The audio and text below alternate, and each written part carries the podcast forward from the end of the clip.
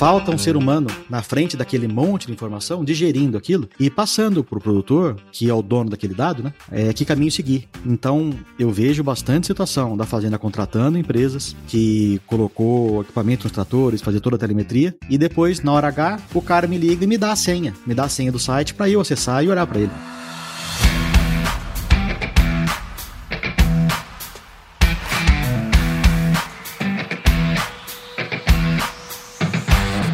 E aí, pessoa? Tudo beleza? Estamos começando mais um episódio aqui do Agro Resenha e dessa vez um episódio muito especial em parceria com a Ford Ranger, cara, para falar sobre pontos de viradas, tecnologia, futuro. Trouxe um futurologista aqui, que é meu amigo Fernando Martins, vulgo Dindim, papai da Camila, ó. Camila recém-nascida aí, ó, cinco meses, criador do Exalcast, o melhor podcast da Exalc, fundador da AgroExata também, a precisão em agropecuária. E o homem responsável, obviamente, por essa pessoa que vos fala e estar aqui. Seja muito bem-vindo ao Agro Resenha de novo aí, Dindim. Tudo bom, Prudência? Como vai? Bom demais, cara, graças a Deus e por aí. Posso até falar que tô com saudade de estar aqui, porque faz tempo Pois que eu é, não gravo cara. com o Agro Resenha, né? Então tava, Verdade. tava na hora já de gravar de novo. Tá, tá, tava super na hora, cara. Seja muito bem-vindo, cara. Assim, pra mim é sempre uma honra, né, poder ter você aqui no, no podcast, que a gente se conheceu numa situação bastante inusitada lá naquele, nos rincões do Pará, né? Lá e hoje estamos aqui. não era Xinguara? Lá em Xinguara, Xinguara, positivo. Subindo aquele morro. Que é a Tamo morraria. aqui, aqui hoje. O- a honra é mútua, Prudência, porque eu tenho muito orgulho de você, como meu bichinho querido, que tá aí voando nas, nas ondas podcastais. Podcastais. Tenho muito orgulho de você, bichinho. Parabéns, viu? Vamos- Você tá. Vamos pra cima. Todos os seus projetos aí estão todos indo bem, então tô orgulhoso de você. Sou fã incondicional do Agro Resenha, então fazer parte dele, fazer parte da história dele me deixa ainda mais feliz. E o que eu puder fazer pra contribuir, pode sempre contar comigo. É isso aí. ah, deixa eu só cara. fazer uma, uma correção. Fundador da AgroExata é o Dobashi. Ah, eu dou baixo, verdade. É o Deu Baixa e o Cazuza. Eles que fundaram a AgroExata. Cazuza acabou saindo logo no comecinho, foi trabalhar, porque a empresa nova não dava dinheiro, né? E ele precisou de recurso. Aí ele foi arrumar um emprego e, e hoje tá muito bem feliz da vida. E a gente tá aqui. Aí depois Você- eu você é entrei. sócio, né, hoje, Baixa. né? É, eu entrei junto com o Baixa dois anos depois da abertura da empresa. E a gente funciona na seguinte dinâmica: ele não deixa eu ir muito longe e eu não deixo ele ficar parado. e daí Isso é a gente já ótimo, chegou né, lá em cara? Rondônia. a gente chegou lá em Rondônia. né? No Rio Grande do Sul, Rondônia, já estamos esparramados. Tá bom. É, tá dando certo. E olha só, pra você aí, ó, minha vida mudou, cara. Minha vida mudou por causa dessa mídia maravilhosa aqui. E a Ford Ranger também chegou aí pra mudar a história das picapes, cara. Nos últimos meses aqui no Agro Resenha, você provavelmente escutou em algum deles ah, algumas funcionalidades aí da nova Ford Ranger, né? A gente falou de tecnologia, de conectividade, performance, capacidade, experiência do usuário, enfim, todas as novidades aí colocam um ponto na história das picapes e vamos dizer que daqui pra frente, né, a Ford Ranger veio realmente pra revolucionar, sempre visando entregar o melhor pro para quem, pro seu consumidor, né? E quando a gente fala de agronegócio, a Ford Ranger é a ferramenta perfeita para encarar os desafios do dia a dia no campo. E a gente vai falar sobre isso um pouquinho mais pra frente. Então não sai daí, porque esse bate-papo aqui você já viu, cara. Vai ser muito legal. Firma o porque nós já já estamos de volta.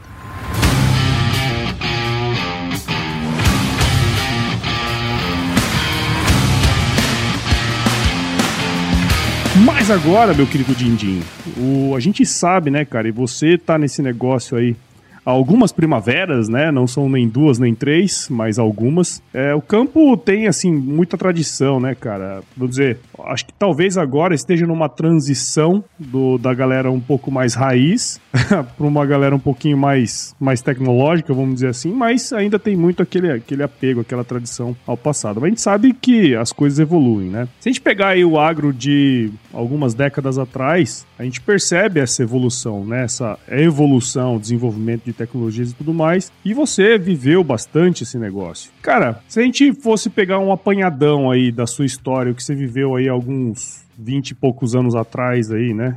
Quando você começou nesse negócio da agricultura de precisão e tudo mais. Qual que era a situação da agricultura na época, quando você começou nesse processo, cara? Você comentou agora que a gente está numa transição, e para mim a agricultura é constante transição, né? Sim, A gente está sempre indo de um modelo para um novo, né? É, às vezes a passos mais devagar, a passos de bebê, como da Camila, ou então de repente tem uma grande revolução que faz tudo mudar da noite pro dia. Uhum. Mas a transição, ela é constante no agro, né? Sim. Tá sempre, sempre evoluindo, indo para outros caminhos. Eu digo mais a transição no sentido das pessoas, né?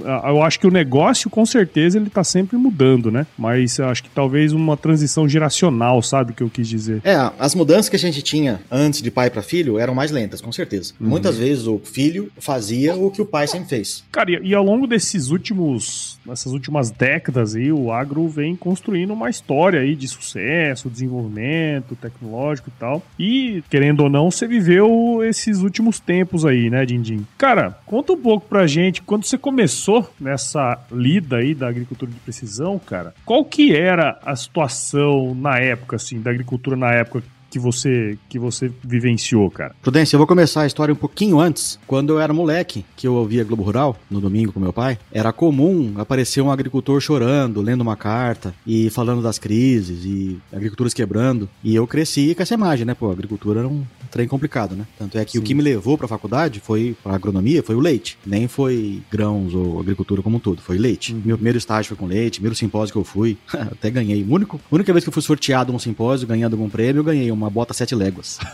em 95. Fiquei tão feliz com a bota sete léguas que eu ganhei. E daí depois migrei o curso para agricultura, né? Foquei meus estudos na produção vegetal. Mas enfim, eu cresci quando criança achando que a agricultura era algo complicadíssimo e, e de prejuízo. Durante a, a, faculdade, fazendo estágio fora, fui para Brasília, ali na PADEF, é, conheci outras regiões do Brasil que a agricultura estava crescendo, vi que não era tão ruim assim, né? Que já passou aquela fase da década de, de 80 e comecinho de 90, e a agricultura estava no outro cenário. E depois de formado, já agora já trabalhando, entrando na Grazata lá com o Del Baixa, eu vi a agricultura como um, um algo muito bom, em, uhum. plena expansão e crescendo, né? É, eu comecei a trabalhar no Mato Grosso do Sul com um grupo de agricultores que iniciou com nossos primeiros clientes. Eles eram conhecidos como, como mandioqueiros. Eram é. pecuaristas que foram virando agricultores, né? Sim. E esse era um apelido meio pejorativo que eles tinham, né? Que eram os mandioqueiros. Não eram gaúchos, agricultores tradicionais do Sul ah, que vieram era, trabalhar. Era a turma de lá mesmo que era é. pecuarista e se tornou agricultora Isso. e a turma da região começou a dar aquela zoada. Exatamente. Ah. Então, e eu cresci na empresa é, com esses caras dando o pontapé inicial, contratando a gente, né? Entendi. Era pouca gente que acreditava na tecnologia, era algo muito novo. No Brasil, a AP começou com a Serrana, que depois virou Bung, e o cara começa a falar de multinacional, que não existe mais, entrega a idade, né?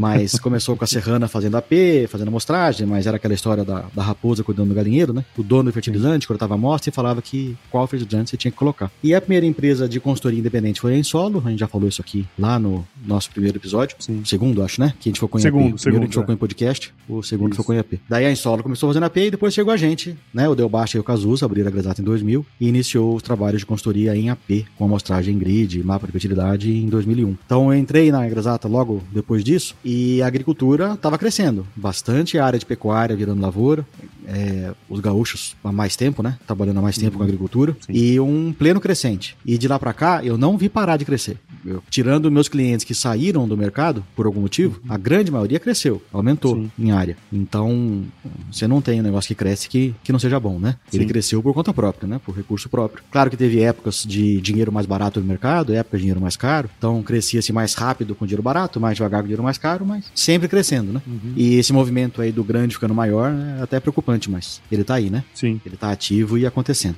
Mas é interessante esse ponto que você toca, porque assim, a agricultura, em regra geral, ela é cíclica, né? A gente sabe dessa, dessa, dessa sazonalidade, vamos dizer assim. Mas uh, eu, eu acho que a tecnologia entrou no passado, né? Assim, falando especificamente de agricultura de precisão, que é o seu métier aí, é muito para desse entendimento, né, cara? De onde colocar, o que colocar e quem quem, vamos dizer, foi precursor nisso, quem apostou nisso lá no passado, você acha que, que colheu frutos ao longo desses anos, assim, cara? Sim, com certeza colheu. Ainda mais nas épocas de, de aumento drástico de fertilizante, que daí uhum. tinha condição de economizar sem ter muito prejuízo. Em épocas de fertilizante barato, que daí sabia aonde investir, né? E comprar mais. Uhum. Então, com uhum. certeza sim. E eu acredito também que a tecnologia ajuda muito a reduzir a quantidade de ciclos, ciclos de alta e baixa. Então, você de posse de boas tecnologias, você escapa de vários fatores, né? Uhum. Fatores climáticos, tendo boas estações meteorológicas, é, tecnologia também na qualidade da semente, que melhorou muito, então você não tem mais aquele problema de plantar numa situação não tão favorável e ainda assim você tem uma boa emergência. Então, uhum. as tecnologias todas, não só a tecnologia que a gente entende como TI, né? Sim. De informação. Digital, né? ou, né? Vamos dizer assim. É, ou digital, que seja, né? Qualquer tecnologia nova faz com que esses ciclos todos de alta e baixa se reduzam e não tenham mais com tanta constância. Aí saem as coisas que saem totalmente do nosso controle, como por exemplo os dois anos de seca no sul uhum. que teve e agora é esse ano, né? A gente está gravando aqui só para a turma Sim. saber, hoje é dia 2 do 11 de 2023. E Primavera do Leste, eu tenho fazendas lá que eu atendo que ficou de 30 de setembro até 30 de outubro sem chover, 30 dias Sim. sem chuva nesse período. E a safrinha comprometida já. Tem áreas em Brasnorte que já vai passar para algodão safra, não vai ter soja para depois ter algodão safrinha. E áreas de replante no Mato em Sapezal, que aconteceram alguns, que passou do ponto de replantar e dar tempo plantar soja. Então, a tendência é matar a soja, deixar em pousio e plantar algodão safra. É, essas situações a gente não tem como escapar, né? Elas vão acontecer, uhum. a nossa revelia. Outra é a queda drástica do preço de, das, das commodities. Então, a gente tinha soja a 170, 180 no ano passado, hoje 120, o milho 70, 80, hoje 35, 40. Também, não tem como escapar disso. Só que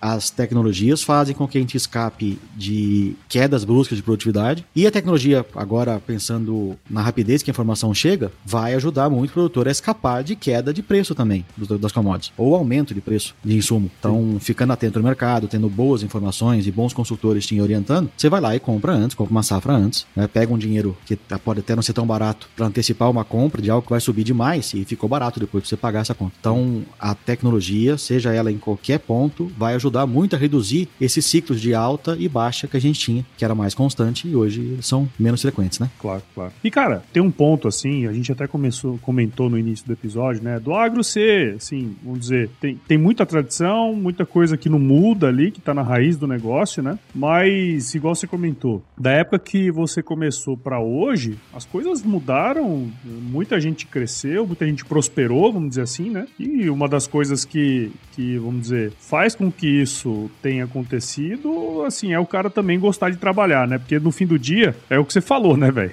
É, tem ano que dá pau, né? Só que você percebe que é muito mais do que o negócio em si, né? É, tem, tem toda uma história envolvida ali e, e, esse é um negócio interessante. Agora, você comentou algumas coisas, né, que você observou ao longo desses últimos anos, cara. Dentro desses aspectos que você comentou, né? Porque assim, hoje você tem a informação, né? Hoje você tem tecnologias né, tanto agronômicas quanto digitais que podem te ajudar nesse processo. Mas dentro disso, assim, cara, quais são os principais desafios que essa turma enfrenta? Porque antes, talvez a escassez de informação fosse uma coisa complexa, né? Hoje até é demais, vamos dizer assim. Mas quais são é, os principais desafios? É, hoje.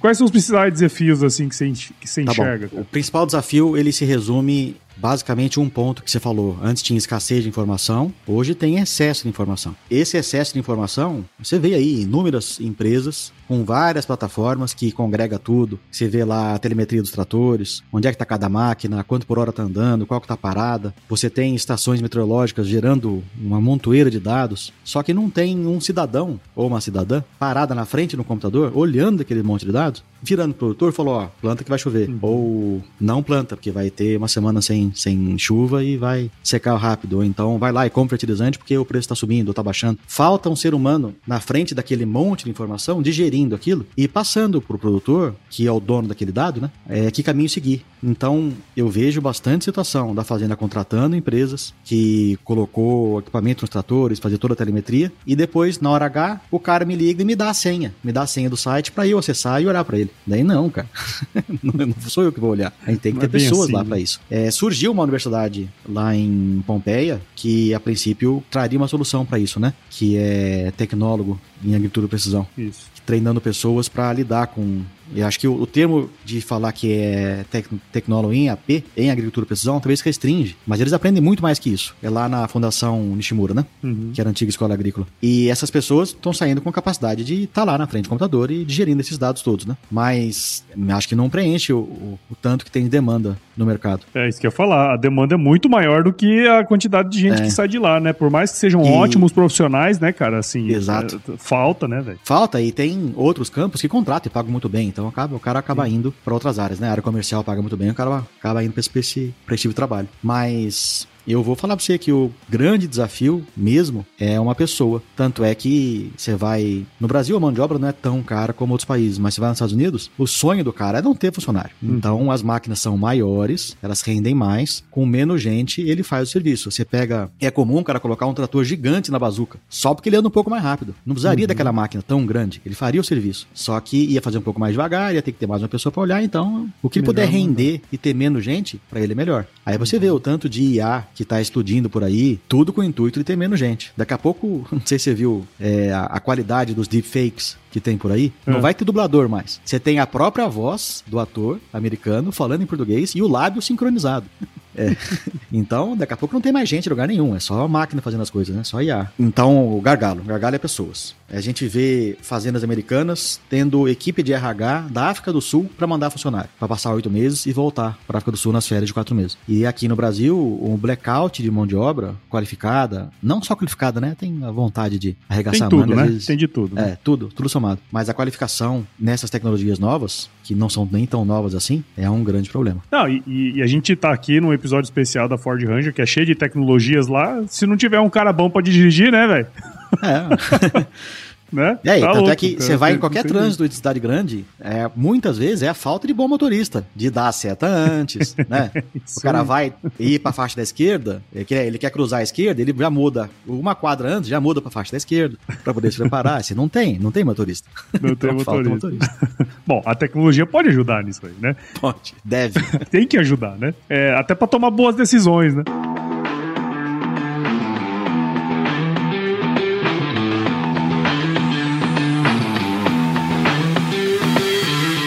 Muito bem, pessoal, olha só, aproveitando que a gente tá falando aqui de tecnologia e futuro, eu vou trazer aqui pra bater, ó, é um negócio diferente, viu, Denis? Eu nunca fiz isso aqui, cara, é um testemunhal tipo entrevista. O Denis da Ford, ele é responsável pelo brand e para falar um pouco sobre a nova Ford Ranger, cara. Cara, e a gente viu, assim, uma coisa interessante, né, que a Ford, ela tá embrenhada no meio do agro há muitos anos, né, cara? Como que vocês têm visto esse papel da picape, né, ao longo desses últimos anos dentro do processo da propriedade propriedade rural e tudo mais, cara? Primeiro, prazerzão tá aí. Vamos fazer essa experiência nova junto. É, a Ford, cara, é, a gente costuma dizer, eu particularmente costumo dizer sempre, a gente tem a, a, empresa mais tradicional de picapes do Brasil. Se você pensar que a gente foi os primeiros a chegar, desde lá das F100, das F1000, a gente tem essa tradição. E a picape, ela tá embrenhada no agro desde sempre. Sim. E nos últimos 30 anos, agora em 2024, nós vamos fazer 30 anos de Ranger no Brasil. E então então, ela acaba sendo o nosso veículo mais tradicional mesmo, principalmente nas últimas décadas, que é um, ve um veículo que ele, ele vive uh, no âmago, né, ali no centro do agro. É um veículo que, que dá para pro, pro, os clientes essa confiança é, de ser uma picape robusta que carrega é, realmente todo o peso de uma marca que é especialista em caminhonetes, não só aqui no Brasil, mas no mundo inteiro. Então a, a Ranger é parte integrante do agro. Não, show de bola, cara. E o Denis, a gente sabe que existem muitas muitas especificidades aí, né? Mas no caso da, da Ford Ranger, cara, em termos de é, capacidade,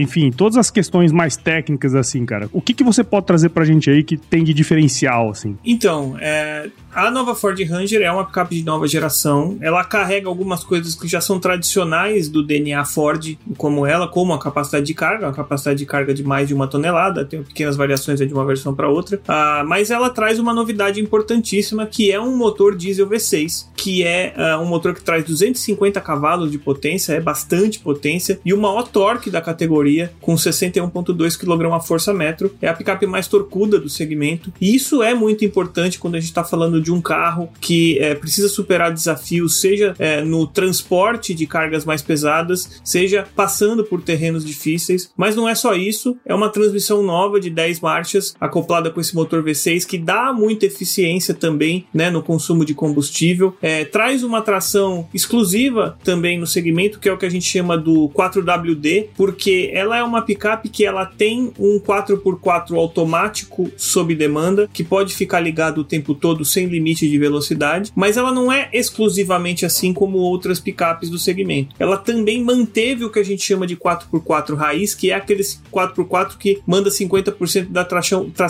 para ambos os eixos. Então a gente tinha até então carros que tinham ou a tração 4x4 raiz ou a tração 4x4 uh, automática ou integral, como alguns gostam de dizer, e a nossa ela tem essa combinação das duas, o que dá uma versatilidade muito maior. Além disso, um chassi totalmente renovado, muito mais rígido, é, muito mais resistente, tudo que combina com a nossa tradição já de picapes que a gente chama de raça forte, que é muito mais do que só uma marca, mas o raça forte ele é um conjunto é, de atributos que o produto tem, é, que tem tudo a ver com robustez e aguentar o trabalho pesado aí do campo. Legal, cara. Esses dias atrás eu entendi qual que era a diferença de potência e torque, tá? Então, se ela é a mais torcuda do mercado, eu sei bem como que isso resulta aí no, no, no, no, no transporte, vamos dizer assim, na, na, andada, né, cara? Então é interessante é esse aí. ponto aí também. Um outro ponto que eu queria trazer aqui, dentro desse bate-papo, rapidão, de que forma vocês estão vendo, tem muita tecnologia embutida dentro desse negócio, né? A gente pegar a F1000 Zona lá de trás e a Ford Ranger de hoje é outro negócio, né, cara? Como que essas tecnologias, elas têm ajudado, esses recursos, né, têm ajudado na, nas necessidades do produtor, cara? Então, o que você falou é interessante, porque a F1000 lá de trás, ela entregava o básico que o produtor precisava, que era o quê? Capacidade de carga e robustez para aguentar terreno ruim, é, fazenda, off-road, etc. A, a, tecnologia, ela manteve tudo isso e ela tornou isso tudo muito mais eficiente, é, seja colocando auxílios ou capacidades de extração diferentes, seja usando novos materiais que vão deixar esse produto mais eficiente, mais leve, é, com mais com a mesma capacidade, seja trazendo outros itens que tem muito a ver com, é, vocês estão falando de tecnologia, né? Tem muito a ver com agro, que é a, a nossa picape é uma picape conectada. Ela está conectada à internet o tempo todo e ela dá,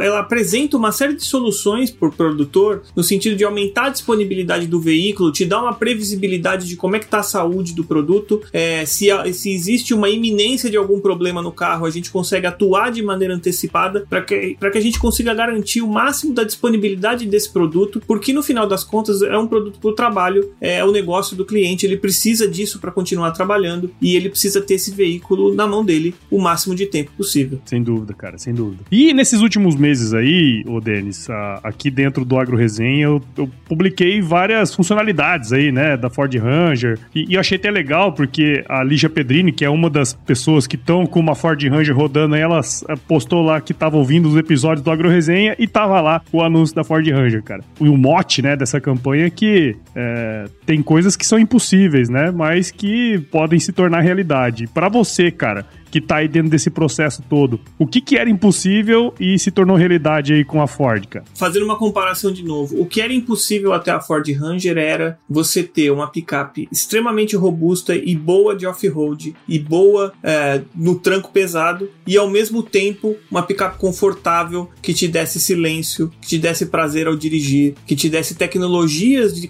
de condução semi-autônoma e tecnologias para rodar em estrada de última geração. Até então o cliente tinha que fazer opções. Ou ele escolhia uma e perdia uma parte disso, ou ele escolhia outra e perdia a outra parte. A Ranger ela consegue unir essas duas coisas. Ela é um carro extremamente robusto um carro que aguenta a pancada e mais ao mesmo tempo dá para o consumidor final o conforto de rodar quase que como num SUV, com silêncio, com conforto, com tecnologia, para você realmente poder fazer uma viagem longa sem se sentir cansado no final do dia. Legal, cara, legal. E assim, pra gente, por finalmente aqui, dessa nova experiência aqui, você vê, a gente sempre faz experiências novas aqui no podcast, cara. Mas se você pudesse traçar aí um paralelo entre o desenvolvimento do agronegócio, né? Se a gente pegar os últimos 40, 50 anos, o que o agronegócio cresceu, né? E, e, ficou mais evidente, com o desenvolvimento da própria Ford Ranger, cara. Que paralelo que você poderia traçar aí para nós, cara? Eu vejo assim, eu acho que o agro brasileiro, se não for o maior, é um dos mais tecnológicos do mundo hoje, né? É líder realmente em tecnologia de ponta, seja em desenvolvimento de parte genética com sementes ou nas máquinas agrícolas de última geração que a gente tem aqui. Tudo isso é importante importantíssimo uh, ah, para garantir a produtividade do agro no Brasil, que só aumenta. Ano a ano você só vê a produtividade aumentando, extraindo cada vez mais, conseguindo colher, conseguindo ter safras cada vez maiores. É, e isso tem tudo a ver com a Ranger, porque hoje a Ranger é a picape mais tecnológica do mercado. Do mesmo jeito que a gente tem máquinas agrícolas de ponta hoje que também são conectadas e que na palma da mão o cliente pode ter todo, todo o diagnóstico de tudo que está acontecendo na plantação ou na criação dele, a mesma coisa acontece com a picape, a mesma coisa acontece com a Ranger. Ela dá essa visibilidade, então é algo que meio que encaixa quase que naturalmente né, nesse uh, ah, para esse cliente é, é, vai ser muito mais fácil vai ser o, o, cliente se adaptar porque ele já passa por isso com outros produtos e a Ranger vai se encaixar de forma perfeita aí para esse uh, cliente do agro que está ligado na tecnologia de ponta para ter a melhor produtividade do mundo. Muito legal então, Denis. E para a gente finalizar aqui, cara, conta aí um pouquinho como que a gente pode encontrar a nova Ford Ranger. Olha, para quem quiser ter mais informações sobre a Ranger, pode acessar o site da Ford, www.ford.com.br, ou buscar a Ford nas redes sociais também, Ford Brasil, nas grandes redes a gente está em praticamente todas, consegue ter um pouquinho mais do que é a Ford, do que é a Ranger, eu acho que é super interessante, e obviamente procure o concessionário Ford mais próximo aí da sua região e vá fazer um test drive na nova Ranger, porque quando você fizer isso, você não tem mais nenhum tipo de decisão para tomar, você vai ficar apaixonado pelo carro e vai ter certeza que esse é o melhor produto para atender a sua necessidade. Bom demais, hein? Te espero na próxima aqui, hein, Denis? Pra gente fazer um bate-papo completo, hein, cara? Com certeza. Só convidar que também. Obrigado. Valeu. Tchau, tchau.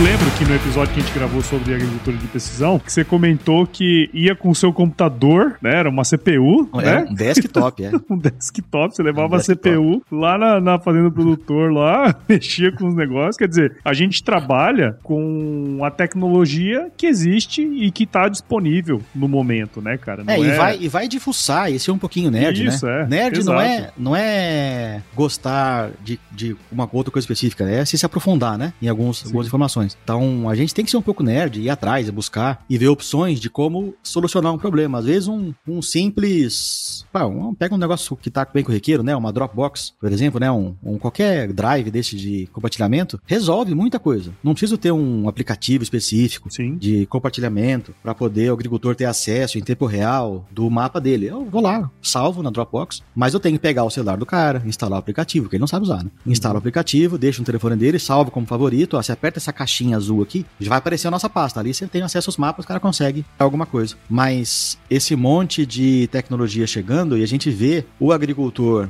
às vezes um pouco mais velho, claro que sofre um pouco, né? Em, em, desvendar os caminhos de como usar. E a gente pega muitos dos mais novos que se enfiaram na fazenda e seguiram a regra do compasso, né? Foram estudar ali perto, porque para poder ajudar em casa, e acabaram muito ficando que nem os pais, né? Você consegue uhum. acessar o cara numa ligação telefônica, ou no máximo uma mensagem, mas passou disso, o cara não faz. Então, Sim. tanto é que você pega máquinas novas da Star que se comunicam direto, né? Eu não preciso mais ir lá na máquina com o pendrive para levar. Eu faço daqui e mando direto a máquina que está conectado com a internet lá. Então, uhum. lá atrás, no comecinho, você perguntou também sobre mudanças, né? Nesse tempo todo, a conectividade é uma coisa impressionante. O tanto que, que mudou. Eu lembro no comecinho que eu ficava impressionado em puxa, acordei cedo, peguei um, um, software aqui, baixei uma música que eu queria ouvir, já tá no meu pendrive, já tá tocando no rádio. Olha só que, que fantástico, né? Que rápido. Né? Aí hoje já tá muito melhor do que, do que isso. A conectividade, a rapidez, a gente conseguir fazer alguma coisa. Então eu tô indo na estrada, alguém me liga, preciso de um mapa, eu paro ali, ligo o computador, conecto o celular, encaminho para ele, sigo viagem e a coisa anda muito mais rápido, né? Do que antes. Cara, isso faz com que a gente não pare nunca, né? Isso é uma coisa louca, né? Porque assim, eu fico pensando, cara, a gente, aquele episódio no Pará que a gente se conheceu, aquilo ali foi 2000 e 2013, cara. Naquela época, na fazenda, não tinha internet, né? Quer dizer, você tinha que ir lá, né? Fazer todo levando levar os mapas lá muitas vezes, né, cara? Às vezes mandava só pela, pela internet e tal. Mas olha só que loucura isso, meu. Hoje você aí da, da do conforto do seu lar, você manda um mapa atualizado que já vai direto na máquina. Quer dizer, cara,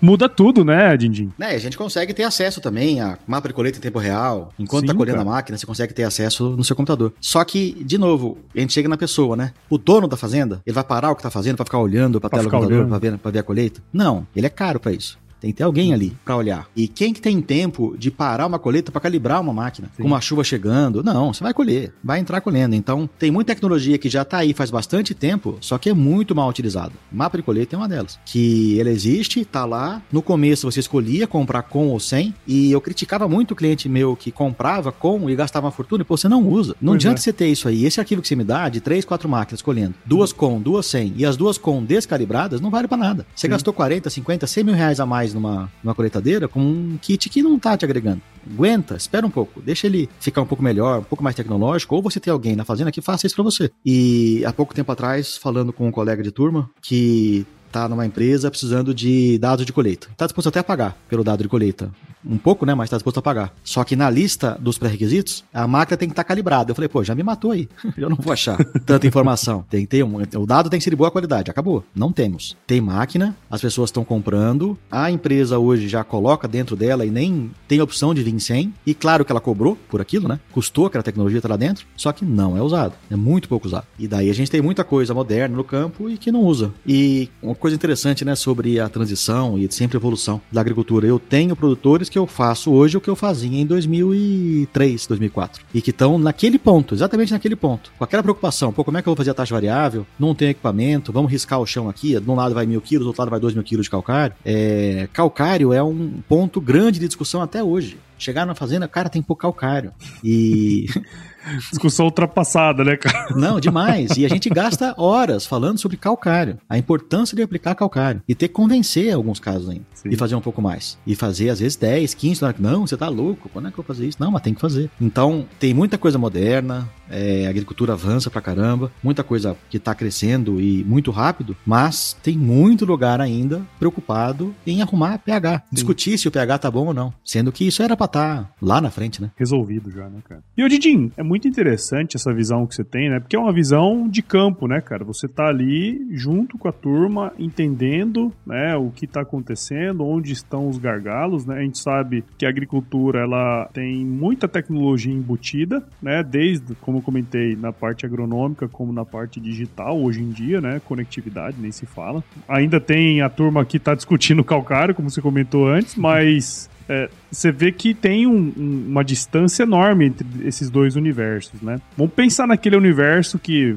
usa relativamente bem as tecnologias, que prosperou bastante ao longo desses últimos anos, cara. Na sua visão, tem algum acontecimento, algum momento que você enxerga como tendo sido ponto de virada para o agro ter chegado onde onde está hoje? Então, acho que acesso à tecnologia, esse foi um ponto, né, que era muito mais caro do que é hoje. Você acessar a tecnologia, a gente estava muito atrás de países mais desenvolvidos, como os Estados Unidos. Então, eu, recentemente eu fui com um grupo de produtores para visitar o Nebraska e lá tinha, a gente foi numa fazenda que estava colhendo com uma John Deere nova, X9. Uhum. E já tem aqui no Brasil. Era a nova Sim. lá e a nova aqui. É, chegou lá talvez alguns meses antes, mas está aqui já, né? Quem quiser já pode comprar. Até porque e... a colheita deles é antes da nossa, né? Então pronto, né?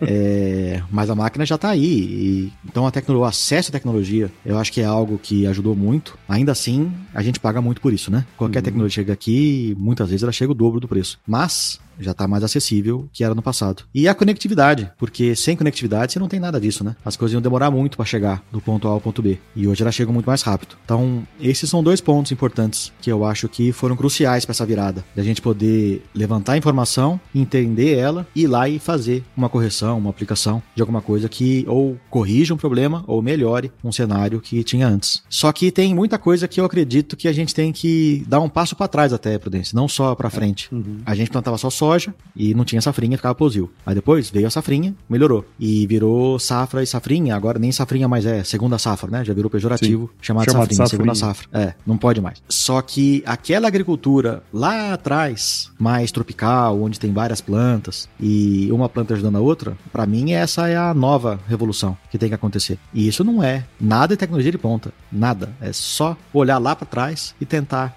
é, refazer, né? O que se fazia antes. Então, se eu tiver na minha área rodando uma série de culturas, e o Zecão é um cara fantástico, né? Eu ia comentar pra... dele agora. então. é uma situação fantástica. E um dia um cara falou, pô, mas o Zecão não colhe tanto que eu, quanto que eu colho, né? Já ouvi pessoas falarem isso. E daí eu devolvi pra ele, é, mas só que ele nunca colhe mal quando você colhe mal. Então a lavoura dele não cai a produtividade quando a sua cai por qualquer outro problema, porque ele não tem problemas, né? É que você tem. Claro que ele tem, né? Mas ele não tem os mesmos problemas que você tem. Então, a você vê as plantas vivas, sadias, porque ali passou trigo morisco, crambe, crotalária e uma série de plantas que passaram antes. Você abre mão daquela renda naquele ano, só que ela vai voltar em produtividade nos anos seguintes. Então, e o que, que tem de tecnologia nisso, né? Tecnologia de ponta e digital, e que não é, não é digital, é digital que fala. Digital. É, é, não pode falar digital, é digital. Então, é pra, e fica um pouco para reflexão, né? Para a pessoa não se preocupar só com a informação nova, a novidade, o que, que tem de coisa nova pra gente fazer. Não, tem coisa velha pra gente fazer na agricultura e que não estamos fazendo mais.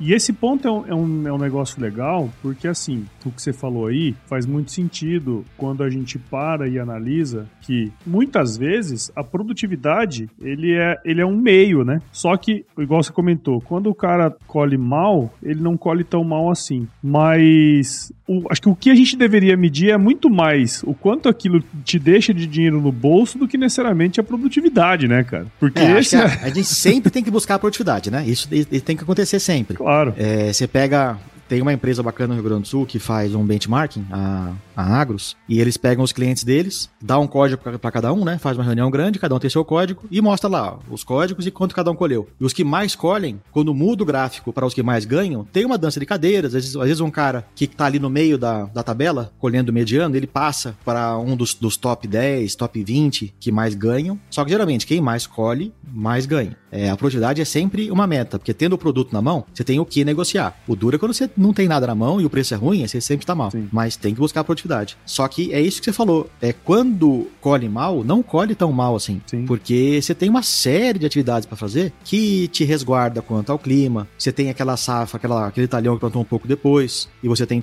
talhões plantados em todos os climas, né? Que vão ter naquele uhum. ano. Naquele talhão plantado depois não tem safrinha. Vai ter uma outra cultura, ou vai ter um preparo do solo. Ainda numa época boa, né? O Iveca, que é uma tecnologia super antiga, tá dando saltos produtivos aqui no MS. É por regiões com muito alumínio. E a gente está ivecando muita área. E cadê a tecnologia em passar uma Iveca, né? 40 centímetros de profundidade com 18 lá de calcário? Não tem tecnologia nenhuma. Quer dizer, tem, né? Só que a tecnologia Não, tem, de, tem. de, descongelar solo que se usava na Inglaterra, né? E a gente trouxe claro. pro Brasil. Mas a gente tem que fazer o diagnóstico, tá? O negócio é ter um bom diagnóstico. E para cada situação, eu tenho a ferramenta adequada para resolver aquilo. E daí entra você ter uma boa análise, né? Fazer um bom diagnóstico, uma boa anamnese do seu paciente, que é o solo. Na verdade, o agrônomo é tipo veterinário, né? Que, ou o pediatra, né? que o paciente não sabe falar, que é o talhão, e você fala com o pai, né? Que é o pai da criança, né? Que vai te contar, né? Ó, chorou, não chorou? Que é o agricultor. Né? que é o agricultor, que é o pai daquela fazenda, dono daquela fazenda, ou arrendatário, que vai te contar o histórico todo, para chegar num diagnóstico. Aí que tá, a gente tem que achar encontrar a ferramenta correta para aquela situação e não pegar uma marreta, uma talhadeira que o pessoal usa para tudo, né? Sim. Qualquer parafuso que não quer sair, pega uma marreta, talhadeira que ele sai, mas tá longe de ser a ferramenta adequada. Então, encontrar a ferramenta adequada, seja ela high-tech e digital, seja ela ultra analógica, como um, um de Iveca. O Dindim, pra gente ir pros finalmente aqui do nosso, da nossa resenhazinha aqui, igual a gente falou ali atrás, né? A gente percebe que muita gente prosperou ao longo desses anos, a gente sabe que o trabalho não é fácil, né? Mas existe essa satisfação, né? De fazer as coisas certas, de cuidar de um legado ali, né? Porque no fim do dia, aquela terra que nós estamos cultivando hoje, ela passou pelo nosso pai, muitas vezes passou pelo nosso avô e por aí vai, né? E você tá nessa brincadeira há mais de, de duas décadas, para não é. falar a sua idade, é, né? É por aí, por aí. bigodinho tá branco já. Bigodinho já tá ficando branco e tal. Cara, o que que mantém você conectado a esse negócio por tanto tempo, fazendo. A meu, eu, eu, a gente, eu, lembro que a gente conversou uns anos atrás, né, no podcast, e falou assim, cara, eu tô cansado, né? Mas você não largou o osso, né, pai?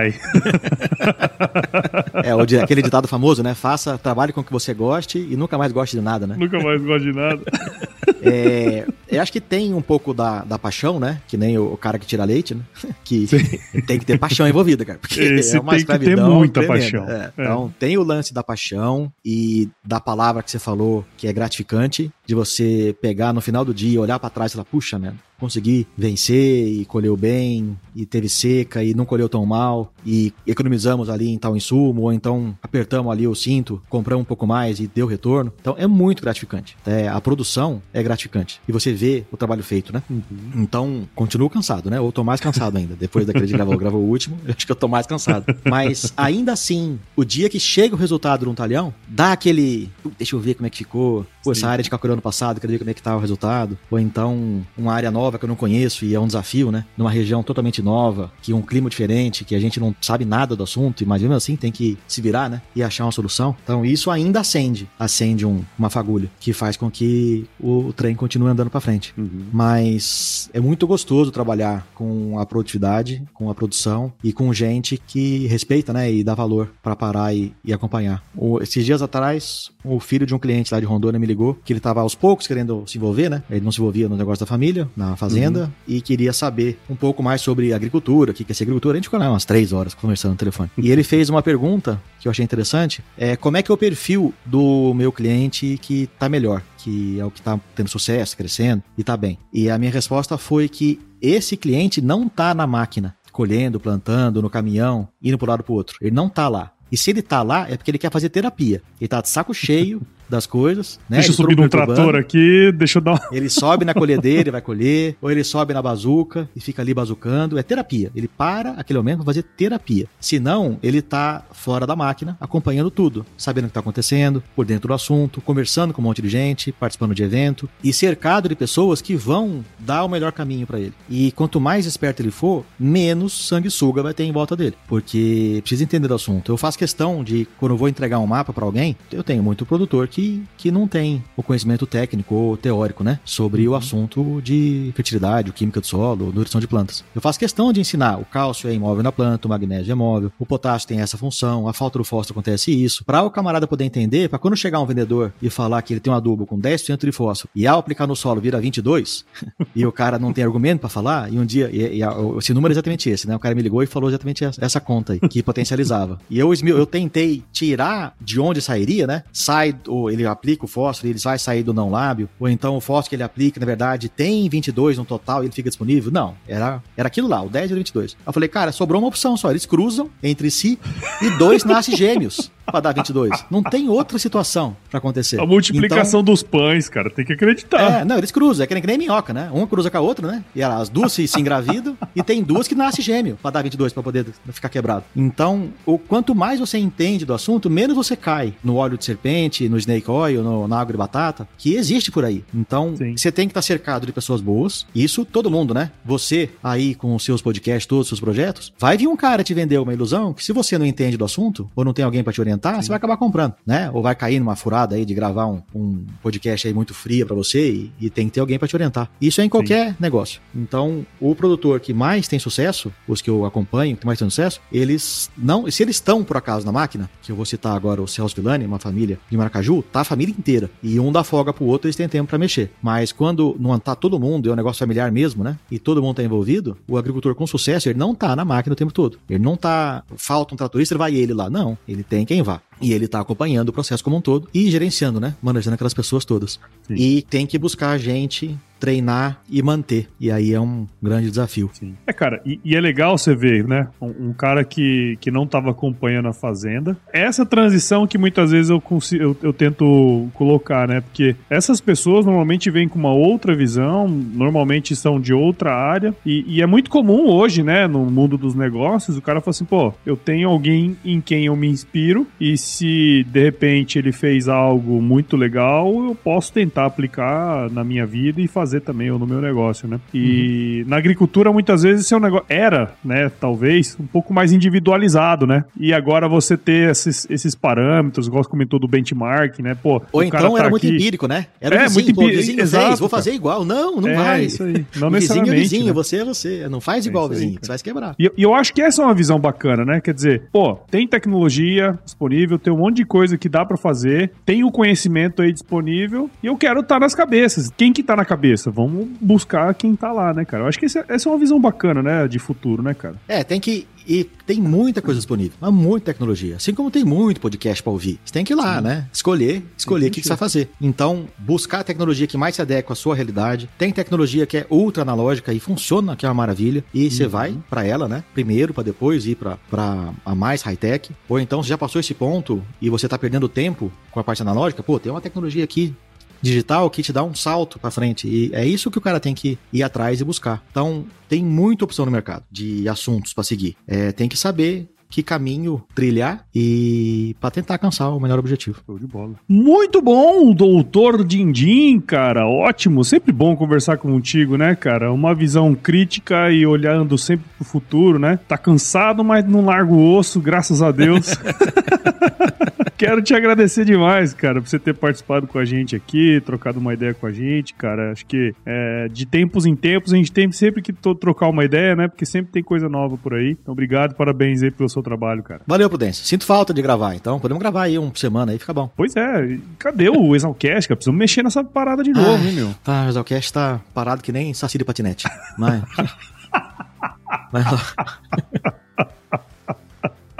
Mas logo ele Essa é boa, vou começar a usar essa também. Mais parado que isso. E sempre me vê assim, no sacizinho parado assim, ó. Mas, e aí, cara, como é que faz? Não ninguém, vai... ninguém vai me empurrar, não. Mas, legal, mas vai, cara. né? Eu tô, mas eu tô mantendo o combinado. Eu falei que era em X dias. Ele tá sempre mantendo a velocidade de X tá dias. Né? tá e certo. agora tem o Pirapalusa. Não, agora eu tô focado no Pirapalusa. Deixa passar. É, e você vai tocar, né, Prudência? Eu precisava trocar, precisava tocar. É. Vamos, vamos mexer. Esse monte de violão, guitarra na parede aí não, não faz diferença, não. Tem que estar tá na mão. Eu até tocando. tirei, ó. Até tirei, que é pra parar de. mas tá ali embaixo, cobrança. tá lá. pra não ter cobrança. É, mas tô vendo que tem a fralda ali, né? A fralda tem, ocupou o espaço a, a do fralda... violão. Ah, mas a fralda, essa aí ocupa sempre o espaço dele.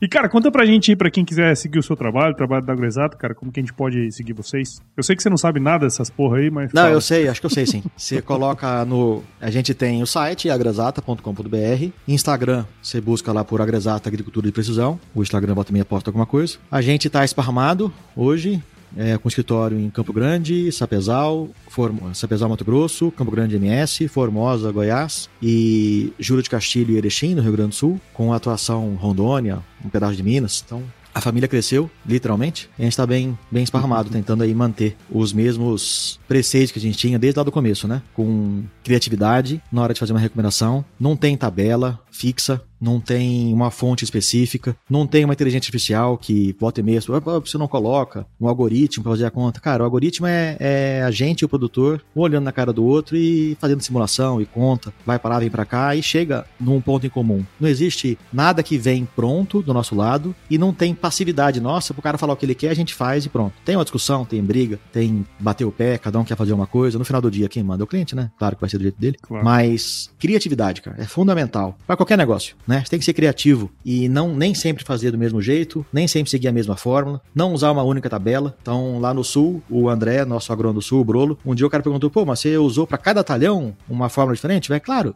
os talhões são diferentes, a gente coletou cada talhão justamente por eles serem diferentes. Aqui eu tenho a CTC alta, aqui eu tenho o solo mais arenoso, esse aqui já é super fértil, então cada um tem uma recomendação usando uma metodologia diferente. E uhum. o solo não sabe se ele tá no Rio Grande do Sul, Santa Catarina ou Mato Grosso. Ele não tem ideia Não tem tá. sotaque, né? O solo não tem não sotaque. Não tem, o solo não tem. E daí, por que, que eu não posso usar dado do boletim 100 para um solo ali de Tangará da Serra, que é muito parecido com o Ribeirão Preto, por exemplo? Sim. Que eu vou adaptar, na verdade, né? Mas eu posso usar ele como fonte base para daí ser criativo. Então, quinta aproximação, boletim 100, é, rolas do Rio Grande do Sul, a gente tem uma é, Fundação MT, Fundação MS, é, tem que pegar tudo isso e ser criativo. E tirar uma média de alguns e, e, fazer conta, de repente inventar uma coisa nova ali com o produtor na hora. Então, a gente tem muita tecnologia na mão e a criatividade para pegar o que não é tecnológico, misturar com o tecnológico e, e ter uma coisa nova. Sim. E acho que é aí que a gente tem que buscar, né? tem que ter sempre criativo. Sem dúvida, sem dúvidas, cara. E para você que ouviu esse episódio com o Dindim aqui até agora, tenho certeza que você viu valor em tudo aquilo que a gente conversou aqui. Então considere compartilhar esse episódio aí com alguém que vai se beneficiar desse conteúdo. O podcast ele cresce na medida em que você participa junto com a gente dentro desse processo aqui, tá certo? E também, cara, quero agradecer aí a Ford por propiciar esse momento aqui com meu amigo Dindim. E você, cara, ouvinte aí do Agro Resenha que sempre tá junto com a gente. E sem você essa parada aqui não ia rolar nunca, como você bem sabe. E você já sabe, faça o test drive, conheça a nova Ford Ranger, visite o site da Ford, é só acessar www.ford.com.br. E eu fico por aqui enfrentando o impossível, senhor Dindim